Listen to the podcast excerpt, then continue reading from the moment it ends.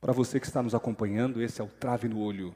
Jesus diz em Mateus capítulo 7, versos 3 e 4: E por que reparas tu no argueiro que está no olho do teu irmão, e não vês a trave que está no teu olho? Ou como dirás a teu irmão: Deixa-me tirar o argueiro do teu olho, estando uma trave no teu? E você, já tirou a trave?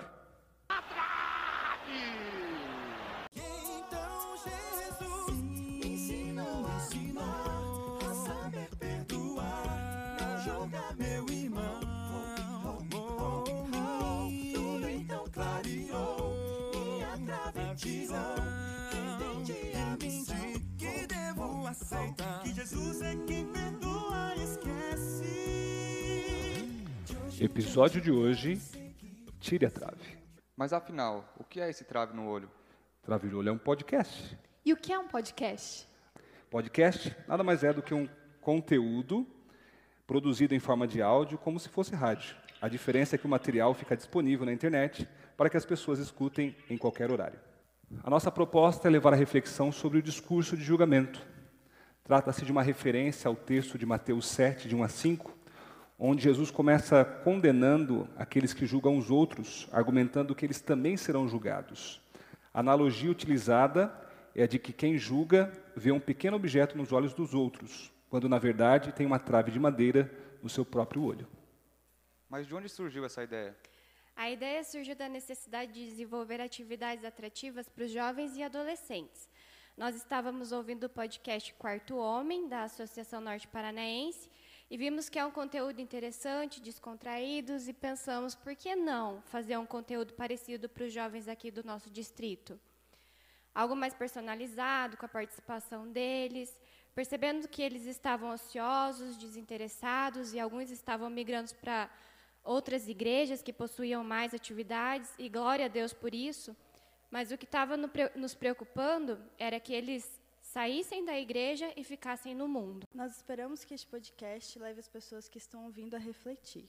Refletir sobre a maneira como agimos com o nosso próximo, sobre a vida de Jesus, o exemplo que ele é, tirar dúvidas e, acima de tudo, que as pessoas sejam abençoadas. Agora nós vamos dar um spoiler só para vocês saberem os temas que nós vamos tratar aqui no nosso podcast. Gerações em conflito, julgo desigual, homossexualismo, ateísmo, relacionamentos tóxicos, abuso, música cristã, música secular. Será que eu posso escutar um sertanejo durante um dia, um rock gospel? A carreira profissional, muitos têm dúvida, muitos estão frustrados na profissão que escolheram. Os perigos das redes sociais, nós sabemos que a, a rede social pode ser bênção sim para a nossa vida, mas também pode ser maldição. Vamos tratar alguns tabus, analfabetismo bíblico, fé e razão, livramento, testemunho de pessoas que se afastaram de Jesus, mas conseguiram voltar de novo para o caminho correto. Bom, então vamos conhecer quem são as pessoas por trás dessas vozes que vocês estão ouvindo. Chegou a hora de nós apresentarmos a equipe do Trave no Olho. Vou começar por mim. Eu me chamo Anderson Badu, sou pastor da Igreja Adventista e há aproximadamente dois anos estou morando aqui em Cascavel. E é um prazer enorme poder trabalhar com esses jovens aqui da Igreja da Neva.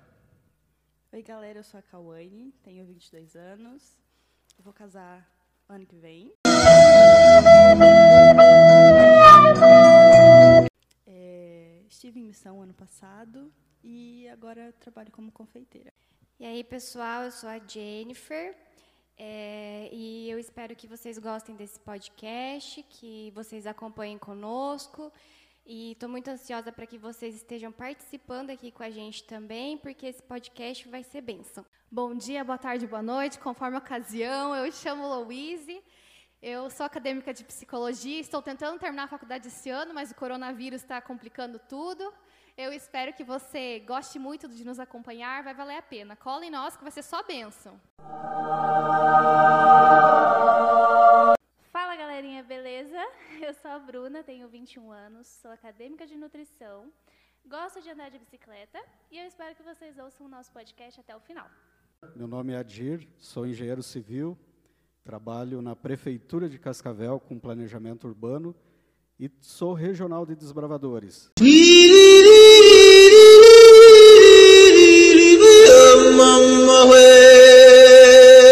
Então, quem é desbravador ou quem já foi, já me conhece. e estamos juntos aí. Olá pessoal, me chamo Jefferson Batista, sou do Tocantins, sou recém-chegado em Cascavel, estou muito animado para o nosso podcast. Meu nome é Matheus, tenho 22 anos, sou cascavelense, membro da IAG Neva, estou cursando usinagem e trabalho com fundição. Nós temos o pessoal da equipe técnica, que são os nossos sonoplastas, Samuel e Tiago. Valeu. E aí, pessoal, vocês já sofreram algum tipo de julgamento? Ah, eu já sofri sim. Uma vez eu estava escalada para cantar na igreja numa quarta-feira. E eu vim, cantei, e nos outros próximos cultos, as pessoas que estavam escaladas para cantar, elas não vieram. Aí falaram para mim: você pode ir lá e cantar no lugar? Eu fiquei pensando: será que eu vou, não vou? Mas por aquela questão de você não deixar as coisas ficarem sem ninguém e para ter um louvor na igreja, eu fui. E depois algumas pessoas eu fiquei sabendo que comentaram: "Ah, ela quer se aparecer, todo culto quer ir lá cantar". E na verdade as pessoas me julgaram sem saber que eu estava lá para preencher o, um furo de uma pessoa que não compareceu. Então assim, eu fui julgada e me senti muito mal com isso. Eu também já fui julgada por conta da minha aparência. Durante uma apresentação de trabalho, falando sobre aceitação corporal, sobre você ser feliz com quem você é, é uma das pessoas olhou para mim e falou assim: Ah, mas para você é fácil, né? Você é loira, tem olhos claros, é alta, magra. Mas muitas vezes as pessoas não entendem que, por mais que a gente possa ter essa aparência ou, ou algo do tipo, não quer dizer que a gente já tenha se aceitado, seja feliz com quem a gente vê. Então, muitas vezes a gente tem que colocar às vezes no lugar do outro e pensar que nem todo mundo tem pensa da mesma forma que você ou já se aceitou.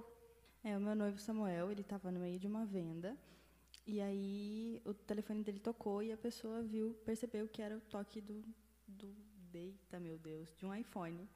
E daí a pessoa, tipo, falou, cara, o que, que você está fazendo aqui? Você não, você está se fazendo de coitadinho, você tem um iPhone. E aí a pessoa não levou e, tipo, ficou, não comprou e falou que ele estava se fazendo de coitadinho e que ele não merecia estar ali, só porque ele tinha um iPhone. Então, pessoal, é fácil às vezes a gente julgar as intenções dos outros, né? Porque a gente não sabe o que está na mente da pessoa, quais os motivos. Então, todos nós, alguma vez ou outra, já fomos julgados, né? Por isso que Jesus fala que nós não devemos julgar, porque nós não sabemos a, a, a posição da outra pessoa. Eu tenho uma pergunta, pastor. Em relação à comissão, é, querendo ou não, ela é uma forma das pessoas julgarem a gente, não é? O senhor tem a dizer isso? É, na verdade, a comissão não é um tribunal. A comissão é um órgão instituído pela igreja, onde a gente procura manter a ordem e os princípios.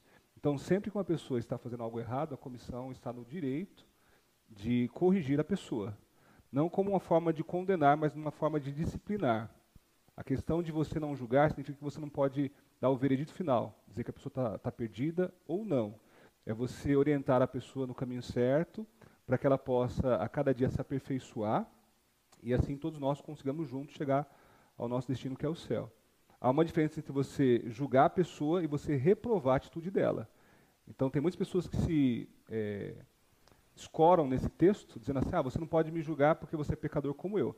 Mas, na verdade, se nós agirmos assim, a igreja vai virar uma bagunça. Então, você pode matar, você pode roubar, e ninguém pode fazer nada porque não, não se deve julgar a outra pessoa. Então, uma coisa é você julgar a pessoa, as intenções, os motivos. A outra coisa é você reprovar a atitude da pessoa e mostrar conforme a Bíblia que ela está errada. Pastor, e quando um membro ele é disciplinado ou excluído, isso não dá um lado para que os outros membros julguem essa pessoa? A disciplina tem caráter redentivo e não punitivo, não é um castigo. Lá em Apocalipse 3,19, Deus fala assim: Eu disciplino a todos quanto amam. Então, é, a disciplina é uma forma de amor, uma demonstração de amor. Por exemplo, é, um pai sempre vai disciplinar o seu filho. O pai, quando ama o filho, ele vai repreender, ele vai corrigir, vai deixar de castigo. Por quê? Porque ele quer o melhor. Já imaginou é, se os pais não corrigissem os filhos, o que seria desses filhos?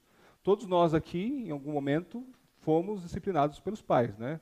Alguém se lembra de alguma situação em que é, foi castigado, ou de repente acabou tomando a surra porque fez algo errado? É. igreja, não queria se comportar, me levava lá pro banheiro, já Você também apanhava no banheiro da igreja? Sim, eu também. Ah, eu achei que era só eu. Não, acho que todo mundo já apanhou no banheiro da igreja. E hoje a gente agradece os nossos pais por terem nos disciplinado. Então, a disciplina nada mais é do que uma demonstração de amor. É uma forma da gente mostrar, eu amo a pessoa, mas eu não aprovo a atitude que ela está tendo. Para que ela possa se corrigir, vem a disciplina da igreja e aí ela vai avaliar se ela realmente deve ou não manter aquela conduta. A disciplina tem duas funções. Primeiro, mostrar que a pessoa está errada. E segundo, dar oportunidade para a pessoa refletir. Então, não pense na comissão da igreja como um tribunal onde as pessoas são julgadas, mas é um grupo de pessoas que lidera a igreja, que recebeu essa autoridade de Cristo para poder manter a disciplina e a ordem e fazer com que as pessoas consigam viver o cristianismo da forma como a Bíblia ensina. Pastor, e com relação ao assunto que é bem abordado, que acontece muito nas igrejas, que é no fato de quando o irmão é excluído e retorna à igreja e ele sente um receio, meio que um desconforto em participar das atividades, ou até mesmo os membros excluem essa pessoa. E isso deveria ser esquecido né, pela igreja. Como quebrar esse paradigma? É, na verdade, isso é algo bem complicado, porque se nós analisarmos o perdão da esfera divina e o perdão da perspectiva humana são duas coisas diferentes. Deus, quando perdoa, ele esquece completamente. Deus, eh, logo que a gente peca e pede perdão, ele lança os pecados na profundeza do mar. O ser humano não, ele perdoa, mas ele lembra. Então é como se fosse uma cicatriz. Quando você se machuca, fica aquela cicatriz, que é uma marca. Você vai olhar para ela e você vai se lembrar do que aconteceu, mas não vai doer mais. Então o ideal é que quando a pessoa erra e ela é disciplinada, a igreja abraça essa pessoa e diga que ela é importante, que todos nós erramos e em algum momento temos que ser disciplinados. E que a gente vai se esforçar para esquecer aquilo que a pessoa fez. Esse se esquecer não é ter uma amnésia. Vez ou outra, é claro que nós, como seres humanos, nos lembramos do que a pessoa fez de errado. Mas a gente não pode jogar na cara, a gente não pode condenar, porque o próprio Deus já fez questão de lançar aqueles pecados nas profundezas do mar. Então, se Deus perdoou, quem somos nós para tentar resgatar o, o, erro do irmão? Ah, eu também tenho uma pergunta. Eu queria saber, eu, enquanto pecador, enquanto falha né, nas minhas decisões, nos meus atos, como que eu poderia é, orientar uma pessoa? Eu tenho o direito de chegar a uma pessoa e orientar para ela se ela está fazendo aquilo errado? Sendo eu uma pecadora, eu tenho o direito de chegar para alguém e, e conversar com essa pessoa sobre o que ela está fazendo? É interessante que o próprio Jesus, ao mesmo tempo que ele fala que a gente tem que tirar a trave do olho, ele fala que depois que a gente tirou a trave, a gente pode ajudar o nosso irmão a tirar o cisco do olho dele. É, é uma história muito interessante que eu vi certa vez, que uma mãe procurou Mahatma Gandhi e pediu para que Gandhi dissesse para o filho que ele não deveria comer açúcar, porque açúcar é prejudicial. E aí Gandhi olhou para ela e falou assim, volta daqui uma semana.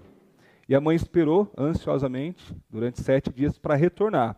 E quando ela voltou, Gandhi olhou para o menino e falou assim: Você não deve comer açúcar. E virou as costas e foi embora. A mãe ficou revoltada e falou assim: Puxa, mas você precisou de uma semana para dizer para o meu filho que ele não pode comer açúcar? E ele respondeu: É porque eu tive que ficar uma semana sem comer açúcar para dizer para ele que ele não deve comer açúcar. Morri! Então, às vezes, aquilo que a gente faz de errado nos causa algum prejuízo. Mas isso, quando a gente sabe administrar, quando a gente consegue superar, pela graça de Deus, é claro, a gente está em condição de ajudar outras pessoas que estão passando pelo mesmo que a gente passou. Então, por exemplo, se eu em algum momento tive dificuldade com drogas e eu consegui é, permanecer limpo, estou lutando é, para não usar drogas, eu posso dizer para a pessoa, olha, por mais que você se sinta dependente, por mais que você lute contra essa inclinação, você pode, porque eu consegui. Eu orei, Deus me ajudou, e eu estou aqui para provar para você que é possível. Então nós devemos entender que todos somos pecadores, cada um tem a sua fraqueza, o seu pecado, mas quando nós buscamos a Deus e passamos por uma transformação, agora nós temos condições de ajudar outras pessoas a viver a mesma experiência que nós vivemos. Por que, que parou? Estava tão legal. então é isso, pessoal. É, alguém aqui já passou por essa experiência de ser disciplinado? Não, pastor, eu vou perguntar ainda. Então vai. Vai. Não, mas qual que era a pergunta dela? A minha pergunta, pastor, é que como que a gente deve reagir quando alguém julga nós cristãos? Porque muitas vezes alguém chega e fala mal da gente para outra pessoa. Não vem falar para nós alguma atitude ou alguma coisa. Como que a gente reage? Porque muitas vezes a gente fica estressado, fica com raiva, chama a pessoa de falsa. Ah, por que, que não veio falar para mim? Como que a gente deve reagir?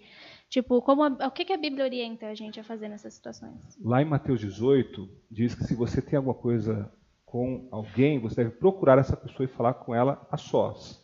Se essa pessoa mudar de atitude, você ganhou o seu irmão. Se não, você tem que levar duas ou três testemunhas, e mesmo se a pessoa não ouvir essas duas ou três testemunhas, aí você deve levar à igreja para que isso seja avaliado, e se for o caso, a pessoa deve ser disciplinada. Então Jesus recomenda, se você tem alguma coisa com a pessoa, você deve falar direto para a pessoa.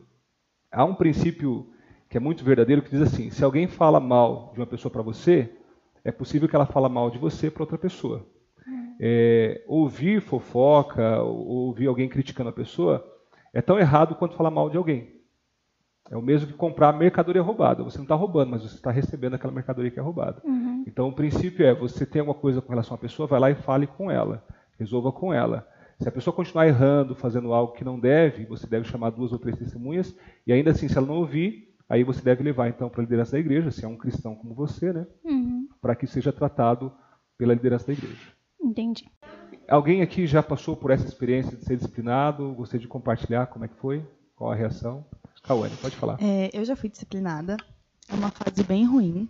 É, para a gente voltar para a igreja e às vezes a gente acha que a pessoa está falando da gente mesmo, os Tem um pouco de olhares. vergonha, né? Isso. Só que eu compreendi que perante a igreja, eu compreendi que perante a igreja era o certo a se fazer, né? Por mais que eu tenha ficado chateada. E acho que se a gente tomou aquela decisão de permanecer na igreja depois de ser disciplinado, ou se você foi excluído, acho que você tem que se você já decidiu aquilo que você quer realmente ficar na igreja, você tem que manter aquilo por mais das conversinhas, eh, dos comentários e ir se fortalecendo. É importante a gente ter a, a ideia de como funciona esse processo, né? Ninguém é excluído da igreja. A igreja não exclui as pessoas. A igreja remove nomes do registro. A partir do momento que você eh, tem uma atitude de rebelião contra a igreja, a partir do momento que você deixa de viver os princípios que você abraçou quando você foi batizado, então a igreja ela entende que você não deve mais manter esse status de membro. Você não deve mais permanecer como membro. Então o que a igreja faz? É, existem dois tipos de disciplina: a censura e a remoção. Na censura, a pessoa fica durante um período sem exercer as atividades de membro, sem poder cantar, sem poder pregar, sem poder é, passar lição. Depois desse período, que pode ser de 1 a 12 meses, se a pessoa mudou de atitude, ela pode voltar à condição de membro normal. Se não, pode ser que a igreja é, discipline essa pessoa de uma outra forma, um tipo de disciplina mais rigorosa que é a, a remoção. Na remoção, a pessoa ela perde completamente o, o, status de membro, ela deixa de ser membro da igreja. Então, o que é removido é o nome dela do registro de membros. Antigamente, lá atrás, o pessoal usava um termo muito pesado, né? É, dizia assim, ah, fulano foi cortado da igreja. Alguém já ouviu essa expressão? Ah, João foi cortado da igreja, já, já Maria foi cortada. E até uma vez eu ouvi uma história interessante que diz que é, um membro da igreja convidou um vizinho para frequentar o culto. E após o culto, o pastor falou assim: Eu queria que os membros batizados permanecessem, porque a gente vai ter uma, uma reunião administrativa para tratar alguns assuntos importantes. E, na verdade, eles iam falar sobre disciplinas. E aí, esse membro que estava com o convidado, ele falou para o convidado aguardado lá de fora, enquanto ele participava da reunião, e após a reunião eles iriam embora para casa. E aí aquela reunião que era para demorar cinco minutos se estendeu, porque geralmente quando a gente fala de disciplina é algo bem delicado, aí tem a família, tem alguém que se opõe e tal, e, e fica um clima meio acalorado, né? Tanto que o pessoal se alterou e aumentou o volume da voz e tal, e ficou aquela barulheira, né?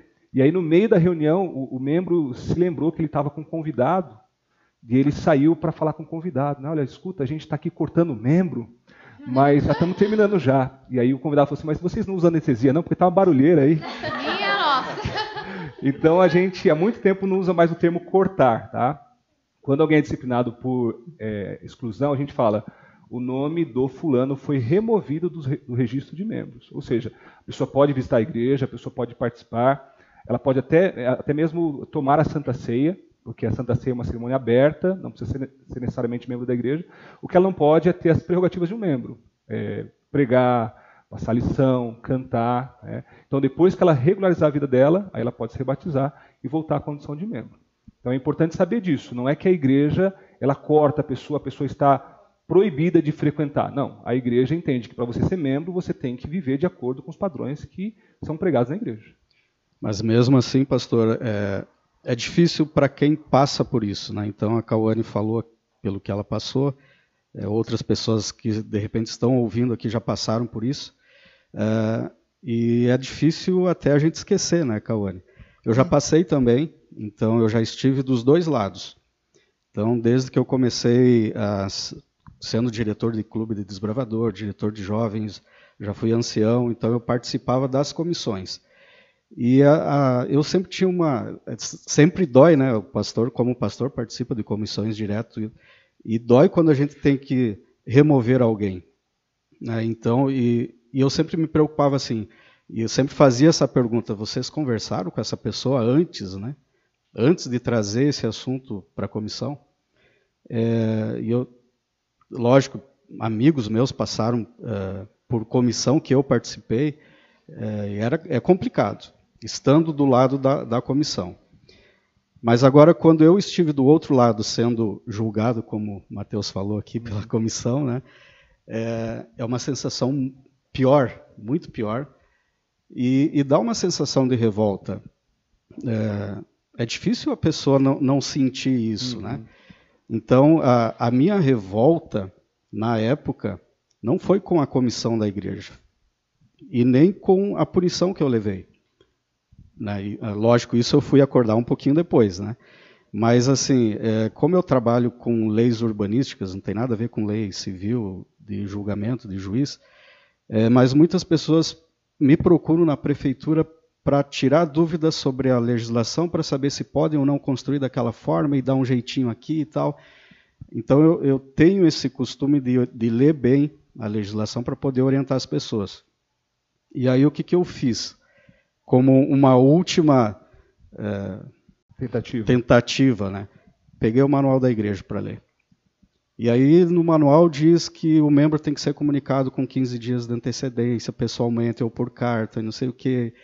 E o procedimento não, não havia acontecido. Né? Eu, eh, eu fui removido sem ter sido avisado, eu fui avisado depois. Uh, e eu, eu, me apeguei a isso. Eu pedi para ir na comissão tentar reverter aquela situação, mas embasado numa questão técnica que não ia mudar nada nem o que eu, o que eu havia feito, nem o que a, a posição da, da comissão. Né? E, e, cheguei ao ponto até de pensar em colocar a igreja eh, na justiça, justiça, na justiça por causa disso. E aí depois disso, eh, conversando com uma pessoa, ela me falou assim, tá, e o que, que ia mudar para você? Né, se eles fizessem todo o procedimento, tá, então agora eles vão concordar contigo, vão te comunicar com 15 dias, te mandar uma, uma carta e tal. Muda alguma coisa? Não não muda. Então para com isso, né? Uhum. Só que é, depois vem, vem o depois, né? Vem o próximo sábado que eu tenho que ir na igreja. E aí vem a dificuldade de, olhar nas pessoas, de, né? de olhar nas pessoas, porque eu não sei se isso acontece realmente ou é somos nós, né? Que que agimos dessa forma, mas parece que todo mundo está olhando para você e te julgando. Né? Então, nós estamos falando aqui de o que é certo no julgamento, não no julgamento, mas tira a trave do teu olho antes de julgar o teu irmão.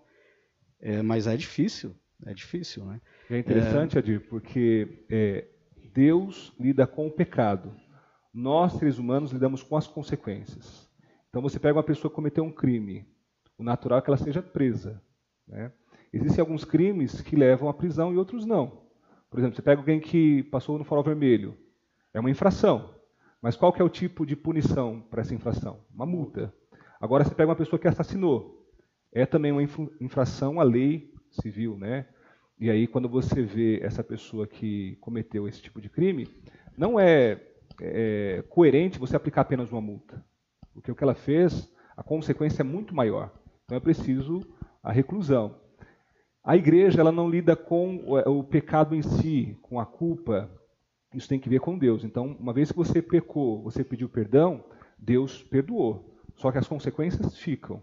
E aí é que está o problema, que às vezes a gente tenta lidar com isso e não consegue administrar. Então é interessante que assim, todos nós somos pecadores. Só que cada pecado tem uma consequência diferente. Por exemplo, Jesus fala que se você é, odeia uma pessoa, no seu coração você cometeu que tipo de pecado? Assassinato.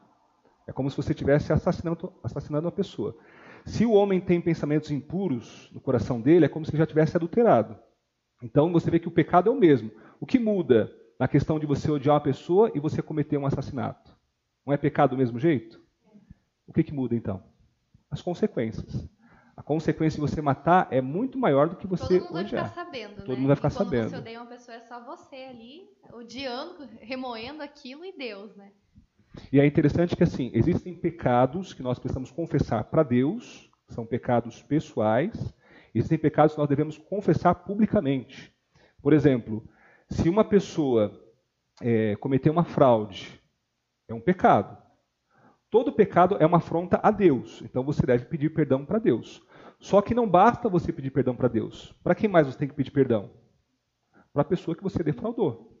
Então, existem esses dois aspectos: o aspecto Deus e o aspecto homem.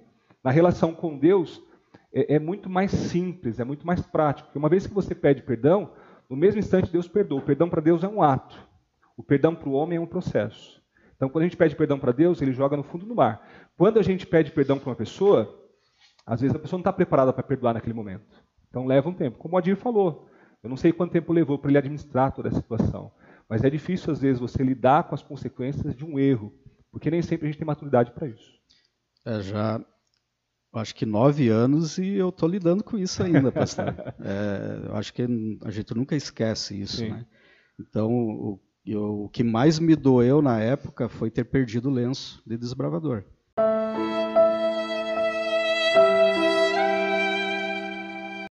Né, E ter reconquistado o lenço depois também foi uma vitória. Até mais do que ter se rebatizado. Né? E até a própria palavra do rebatismo, né, quando você vai lá, ah, o Adir está se rebatizando, né? parece que aquilo dói na gente, né? Porque estou me rebatizando porque cometi um erro, estava removido, agora estou voltando, mas fica aquele julgamento. Ah, quem não me conhecia, por que, foi tá, eh, se rebatizando? O que, que aconteceu? Né, Isso, isso fica.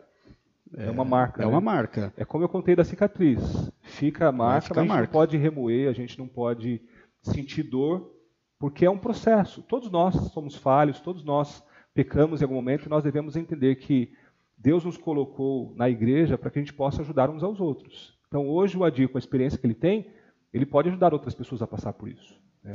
É, e é, é interessante também, pastor, que eu ouvi muito isso nas comissões, né? É, não, está disciplinado, não pode, não pode nada na igreja, mas não significa que não possa participar. né? Então eu continuei vindo no clube de desbravadores. Eu não Sim. podia estar à frente do clube, liderando uma Você equipe, não pode estar em mas evidência. Exato. É, mas isso, é por, por que, que falavam isso? Né? Porque aí os outros vão ver e vão dizer assim, ah, removeu ou foi, foi disciplinado e continua fazendo a mesma coisa, então eu posso fazer também. Se ele pode, eu posso. É, mas a, é, a marca que fica a, cicatriz, né, o que a gente teria que falar para os jovens e adolescentes aí, não testem fazer isso. Não, Vale não pensem que porque o outro caiu e voltou, você pode cair e voltar também, está tudo bem. Porque pode ser que não dê tempo, né? Verdade. E é, é interessante assim a questão do julgamento. É, é mais uma questão de mudança nossa de procedimentos, né? É, dentro da igreja, de receber uma pessoa que passou por isso de uma forma diferente. Eu, eu sou eu sou divorciado, né? Então eu lembro quando eu comecei a namorar a Jennifer, nós che- chegamos na igreja. Você lembra o primeiro lugar que nós fomos? Nós não sentamos Na frente. na frente, nós fomos lá atrás no Na galeria. na galeria. É uma, parece que estou me escondendo aqui para ninguém ver. Na né? sua mente tem alguém julgando. É, aí, duas coisas. A questão do preconceito, por ela ser mais nova do que eu. A questão dela não ser adventista, né? Então, ela, primeira vez que ela veio, ela veio com brinco, com, com calça. né? Eu nem falei para ela que na igreja não se usava, porque não- nunca pensei que a gente deve trazer alguém dizendo assim, ó, lá não, não é desse jeito. Então, eu trouxe do jeito que ela era. Tem que ser algo natural. A pessoa vai Natural. notar que aquele ambiente é diferente, ela, Ela tem que notou. se adequar. Mas parece que todo mundo estava olhando. Parece que todo mundo estava julgando. Né? E- Mas eu, como uma pessoa de fora, não percebi isso. Isso foi mais da percepção dele do que da minha, né? Eu, para mim, fui bem recebida, tanto que voltei depois, fui me batizei na igreja, tudo, e mas ele percebeu de uma maneira diferente, porque ele já tinha passado pelo processo do julgamento, né? Talvez a, a possa nos ajudar aí na questão do complexo também, que a gente acaba formando alguns complexos. Por exemplo, a pessoa que acha que está acima do peso, qualquer um que olha já está julgando. Ah, está é, tá olhando para mim porque eu estou acima do peso, ou alguém que de repente se acha fora dos padrões de beleza. Ah, estão olhando para mim, estão me julgando, estão me avaliando, ou, a roupa que eu estou vestindo. Às vezes a gente é, carrega muito disso, né? A pessoa nem está julgando, ela está olhando para você naturalmente, mas na sua mente você está falando, não, estão me julgando porque aconteceu isso, isso, isso. Muitas vezes a gente vê pessoas que até chegam até o consultório e falam assim: ah, fulano não gosta de mim. Na igreja, já vi também. Ah, por que, que não gosta de você? Ah, porque ele passa reto por mim e não cumprimentou. Gente, isso é uma evidência que a pessoa não gosta de você? Às vezes é uma pessoa re reto e não cumprimentou porque ela estava apurada para fazer alguma coisa lá na frente, tinha uma urgência para atender. Então, assim, a gente tem que ver mesmo. Será que não gosta de mim ou é tímido, né? Então, às vezes é preconceitos nossos mesmo, né? A gente não se aceita e daí acha que os outros também não vão aceitar. Interessante, né? Porque cada um viu de uma perspectiva diferente. O Adir, por ter participado da liderança da igreja, já ter visto muitas disciplinas e tal, de repente ele pensou que, de alguma forma, as pessoas iriam julgá-lo. Né? Mas não dá para saber se está acontecendo um julgamento ou não. É claro que nós, seres humanos, somos pecadores, né? a gente sempre é, é, tem é, esse ar de, de, de repente, olhar de uma perspectiva e tentar colocar o nosso padrão, porque a gente quer que as pessoas sejam como nós. Né? E cada um é, é diferente, cada um tem uma necessidade, cada um tem uma fraqueza. Então nós temos que ter essa empatia, se colocar no lugar do outro. Se eu fosse o Adir e se eu passasse por uma disciplina, como é que eu gostaria de ser tratado? Isso é muito importante. Né? E tem muitos jovens, né, que são imaturos, né? A gente sabe que, que não tem assim é, maturidade para saber diferenciar é, o julgamento da, da comissão e continuar vindo para a igreja. Então, muitas vezes, é, os jovens que são removidos acabam saindo e falam assim: ah, eu não vou mais ir lá para a igreja porque ninguém gosta de mim, ninguém me quer lá. Então eu vou sair da igreja e vou ir para outra. Isso quando vai para outra, né? Porque tem muitas vezes tem gente que abandona a, a igreja por conta da remoção, né? Quer falar? Eu não sei se o Adir concorda comigo, mas a sensação realmente é de que a gente está excluído. Acho que a gente, por ter passado por isso, filmar com o pessoal. Tipo, às vezes as pessoas até evitam de falar com a gente. Isso. Não tem como não pensar que você está sendo julgado. É, né? não tem. É e isso é muito da, da própria igreja, né? Eu acho que a, os próprios membros da igreja teriam que acolher a pessoa que foi disciplinada, que foi removida, para que essa pessoa não saia da igreja, que ela continue ali. Então, ah, essa pessoa foi disciplinada, vamos deixar ela de lado. Não, muito pelo contrário, vamos envolver, vamos trazer para que para a gente ser o bom exemplo para ela voltar para o caminho certo e para a gente conseguir rebatizar essa pessoa o mais rápido possível. Porque se a gente deixar uma brecha, a pessoa vai sair e não vai mais voltar. E outra coisa importante, a gente tem que sempre lembrar que a disciplina é um gesto de amor, uma demonstração de amor. Por que, que a igreja disciplina? Porque a gente quer demonstrar que Deus ama o pecador, mas Deus odeia o pecado.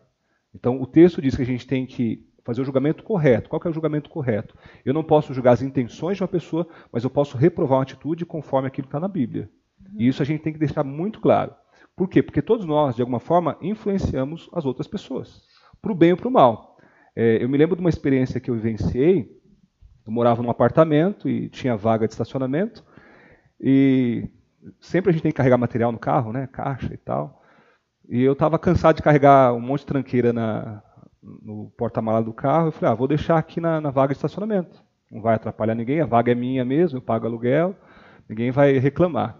E aí passou um tempo, o síndico me questionou, falou, olha, a vaga é para o carro, não é para suas tranqueiras, para suas caixas aí.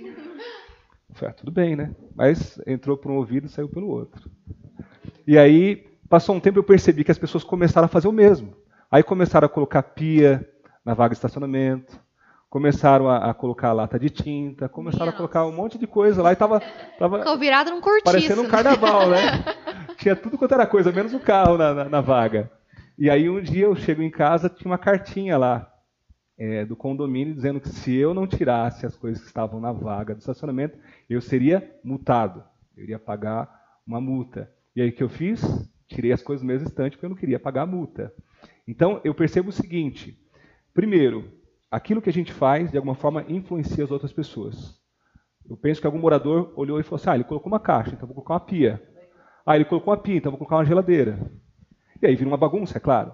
E outra coisa, quando foi que eu pensei, eu devo tirar é, essa, essas caixas da minha vaga?